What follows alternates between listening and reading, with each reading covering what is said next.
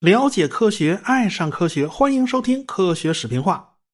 上文书讲到啊，联合舰队和军令部之间还在讨价还价，最后定下来了要打中途岛。但是这个作战计划因为是相互妥协的结果，所以这个目标吧就变得比较多，要满足方方面面的需要，变得复杂无比。但是因为山本很强势啊，这个军令部他只能妥协啊，就导致联合舰队拿到了战略的主导权。按理说这种事儿啊。它不是联合舰队应该管的事儿啊，这这也属于这个软性的下课上嘛。但是日本人就是这么不正常嘛。山本在联合舰队的内部，他也是一言九鼎，压制所有的反对意见。所以实际上呢，这就成了山本一个人的一意孤行。从管理决策上来讲，这是非常不正常的。当时的反对者其实也不少，甚至包括计划的执行者南云忠一都是反对的。从五月一号开始。旗舰大和号上进行了为期四天的兵棋推演。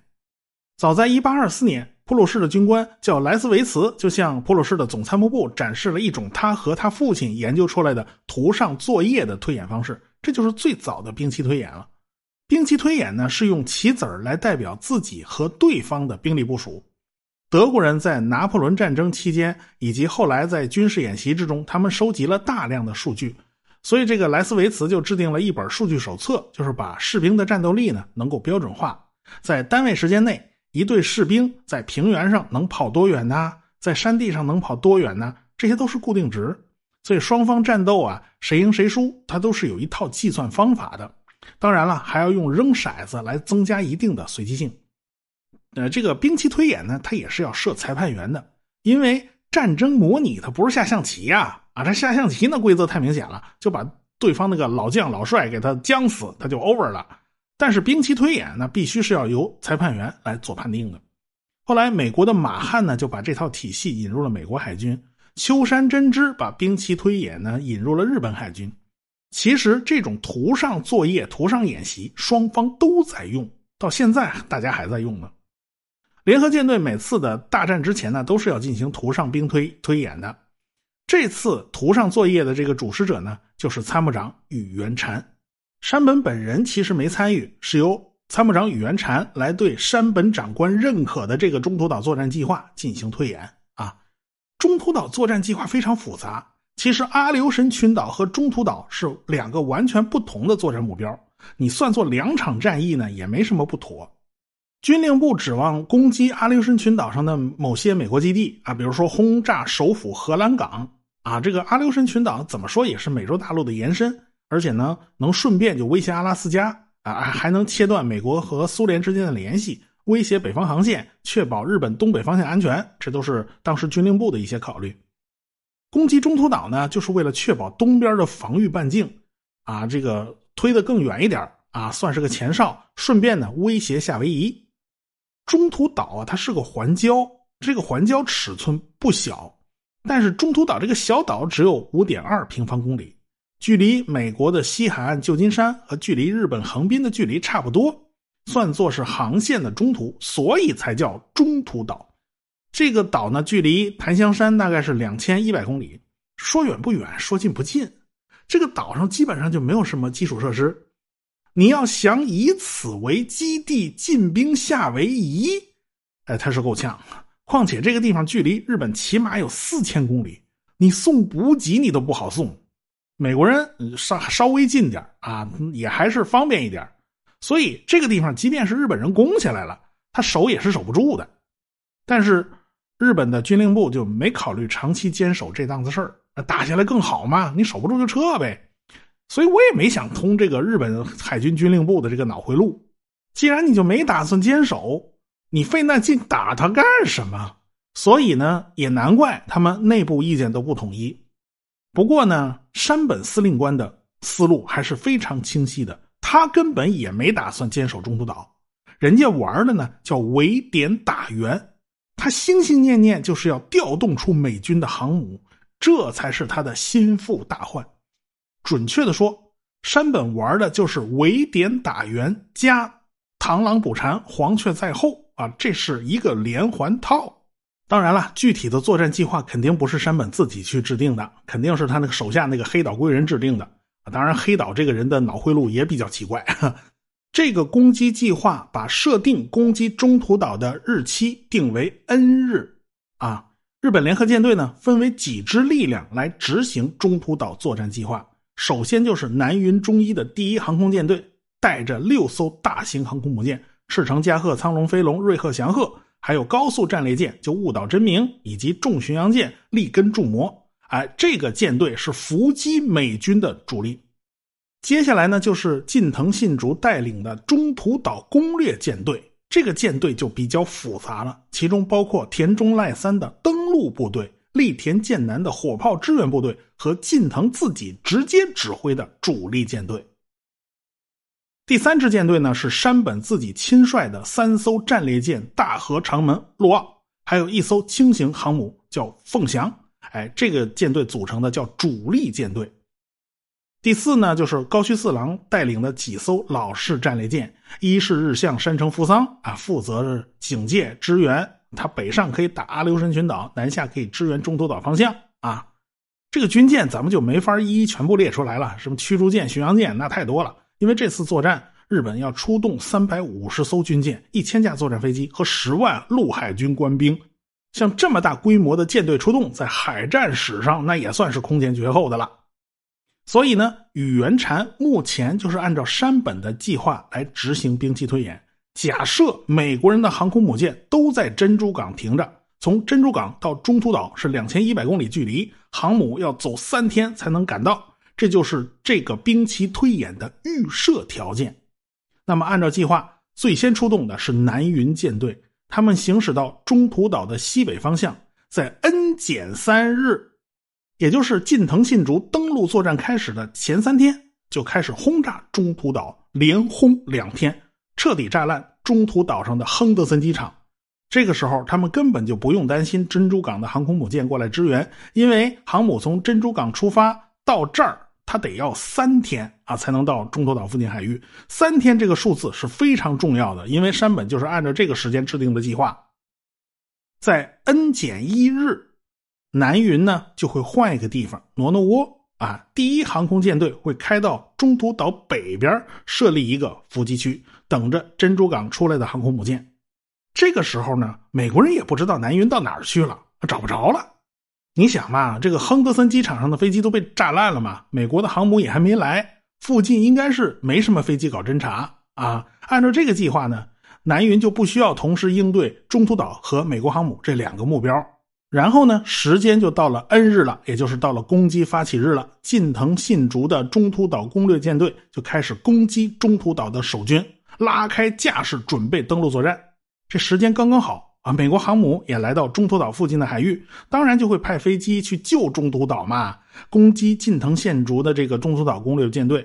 那近藤的这个中途岛主力舰队这时候呢，就摆出一副逃跑的架势，然后就引诱美国的航母过来追。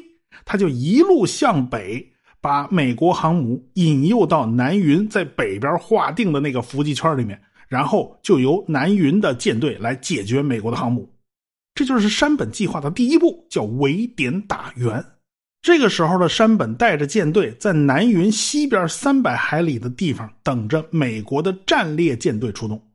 山本就认为啊，这航母是用来给战列舰打前站的。这战列舰应该是跟在航母后边啊，美国的战列舰队呢一定会跟航母是分开编队的。这南云来对付航母，那山本自己呢就对付后续前来的战列舰队，所以这就是第二步，叫螳螂捕蝉，黄雀在后。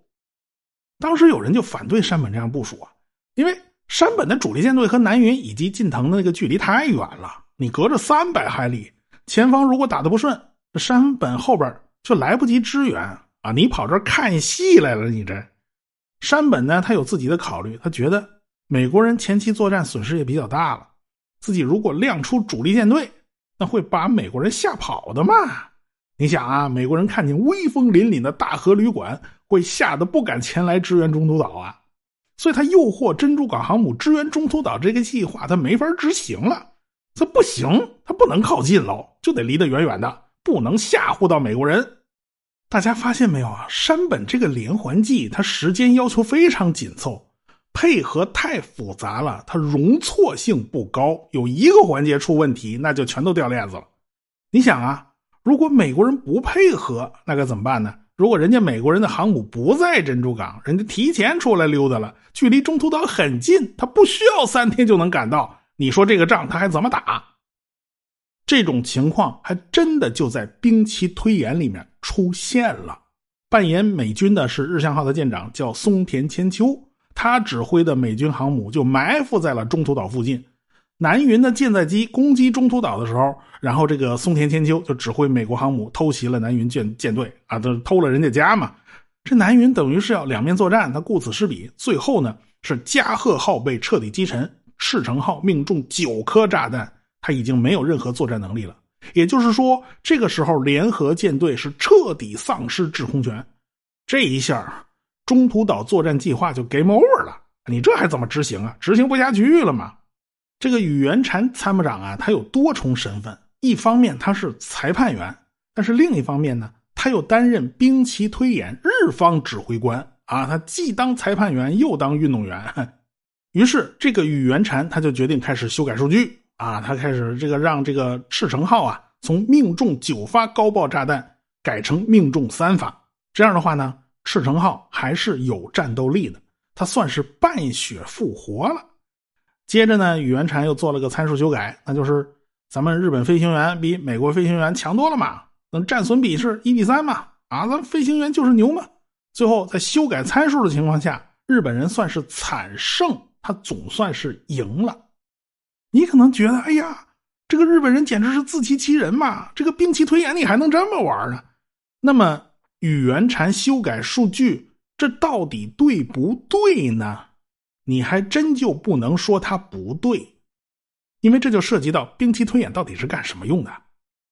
兵棋推演实际上就是在棋盘上讨论战争的各种各样的可能性。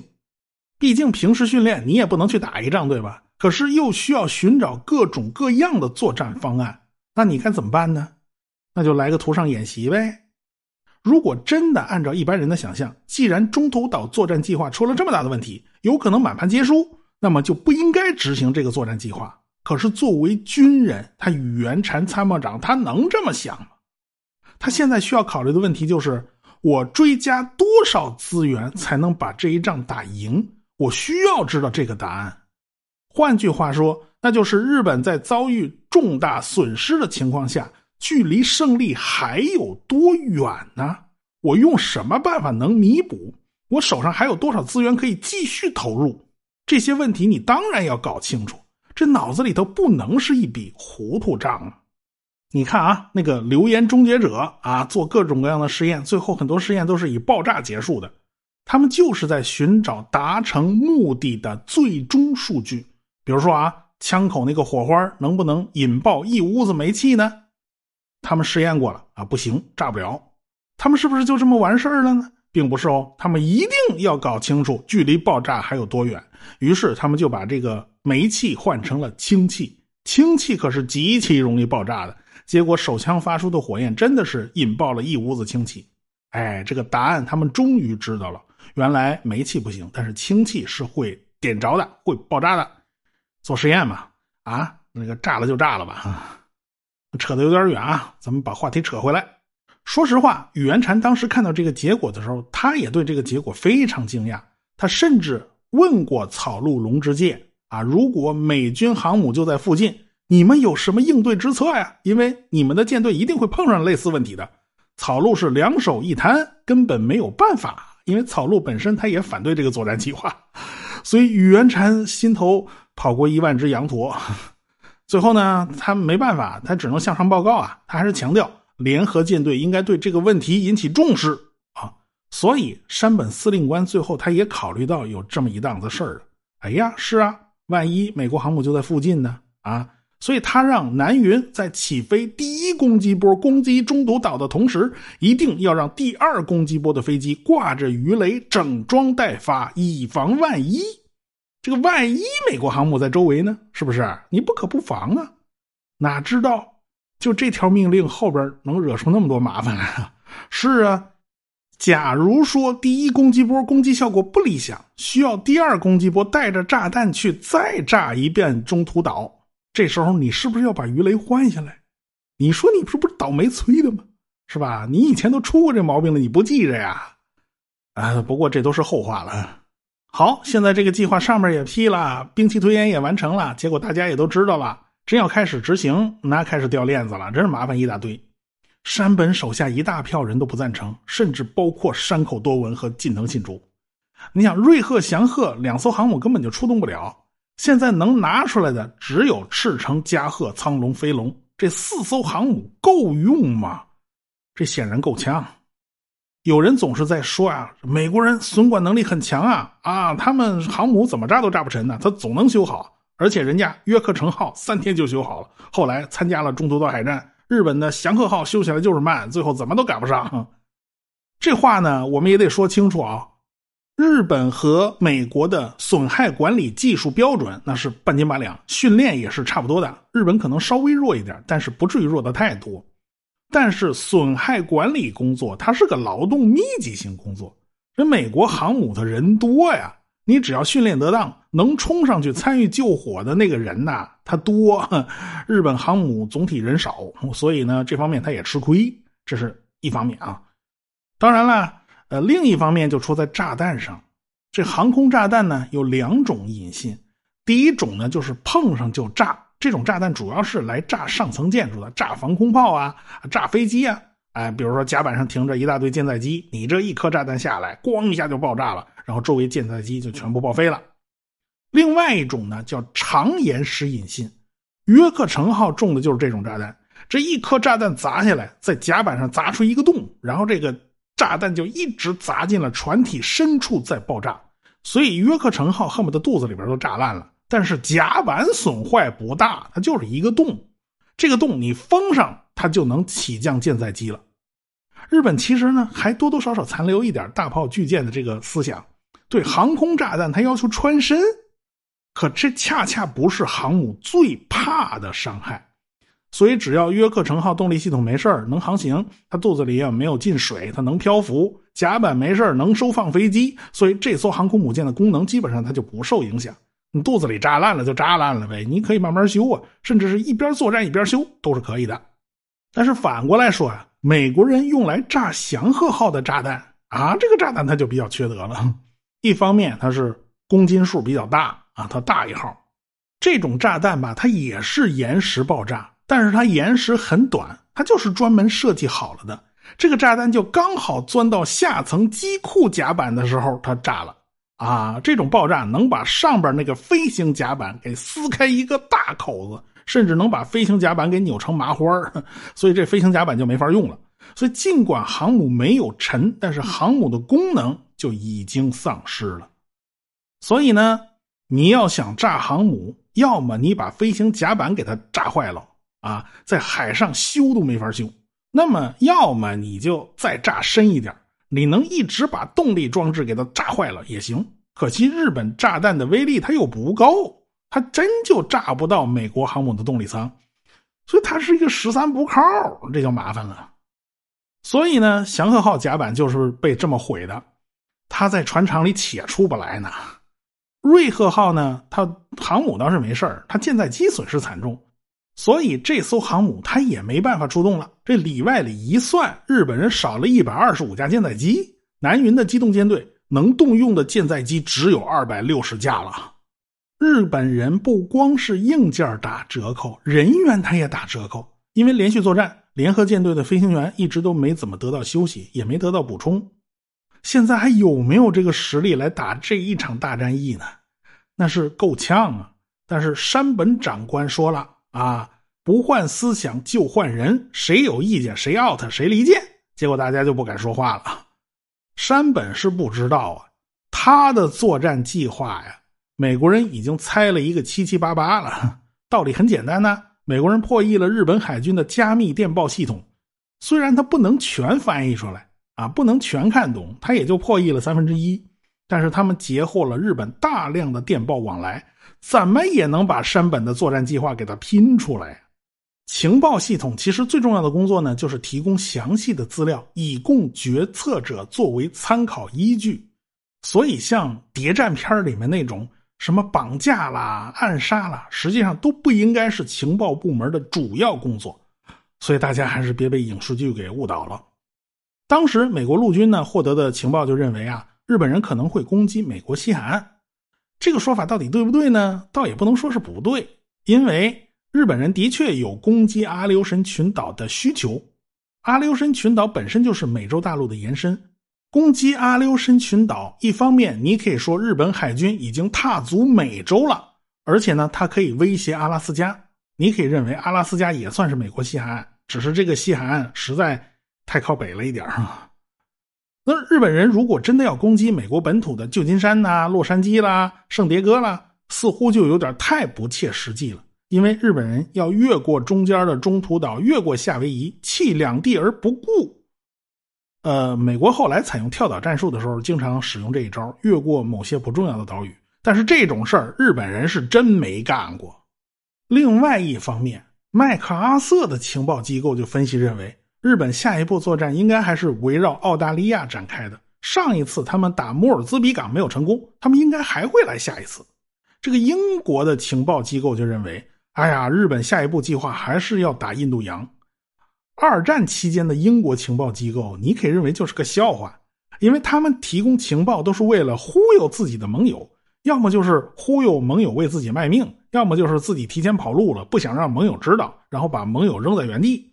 所以跟英国人合作，呃，脑子里千万留根弦儿哈，他们说的话你是千万不能信的呀。反正呢，这几家都认为自己很重要，自己会被日本人攻击。说白了就是会哭的孩子有奶喝呗，啊，都是分配资源的需要嘛。尼米兹手下的情报系统就认为，日本人攻击的目标应该就是中途岛，因为他们最近截获的日军电报总是提到一个叫 AF 的地方。这个 AF 到底是哪儿呢？美国海军在信号情报分析上是做的相当出色的，他们已经知道了太平洋上的目标，日本人总是用 A 开头的两个字母来表示，所以这个目标肯定不是印度洋啊。现在我们也知道夏威夷代号叫 AH，这是早就破译了的，那 AF 有可能就是中途岛。现在这个情报已经摆在尼米兹的桌上。最终做出决策的还是这位太平洋舰队的总司令尼米兹。尼米兹这种决策者呢，就和山本五十六不太一样，他和那个麦克阿瑟也不太一样啊。他在桌上老摆着一张麦克阿瑟的照片，就是要提醒自己不要像麦克阿瑟一样。山本五十六的特点是太刚愎自用了，他可以说是一位刚愎自用的黄面将军。麦克阿瑟的问题是太喜欢耍酷，太喜欢表演，太喜欢个人出风头。也就是说，山本五十六和麦克阿瑟这两个人的个人性格特点太突出了。相反，尼米兹这个人的特点他就不那么突出，他更加适合现代化战争。他总是能知人善任，他总是重视科学的决策，更加重视情报分析。但是大家总要知道啊。这个战争总是充满迷雾的，各种消息都是真真假假。这份情报它到底是真的还是假的？为什么打莫尔兹比港，日本人才出动了两艘大型航母和一艘轻型航母，而且派出的指挥官和部队也很弱，偏偏派了一个井上成美出来？现在倒好，打一个中途岛这么一个弹丸之地，而且上面还没几口人，日本居然要兴师动众。要联合舰队全军出动，看上去怎么都不合理呀，所以尼米兹就陷入了深深的沉思。他想不通啊，这个山本五十六，你到底要干什么？我们下次再说。科学声音。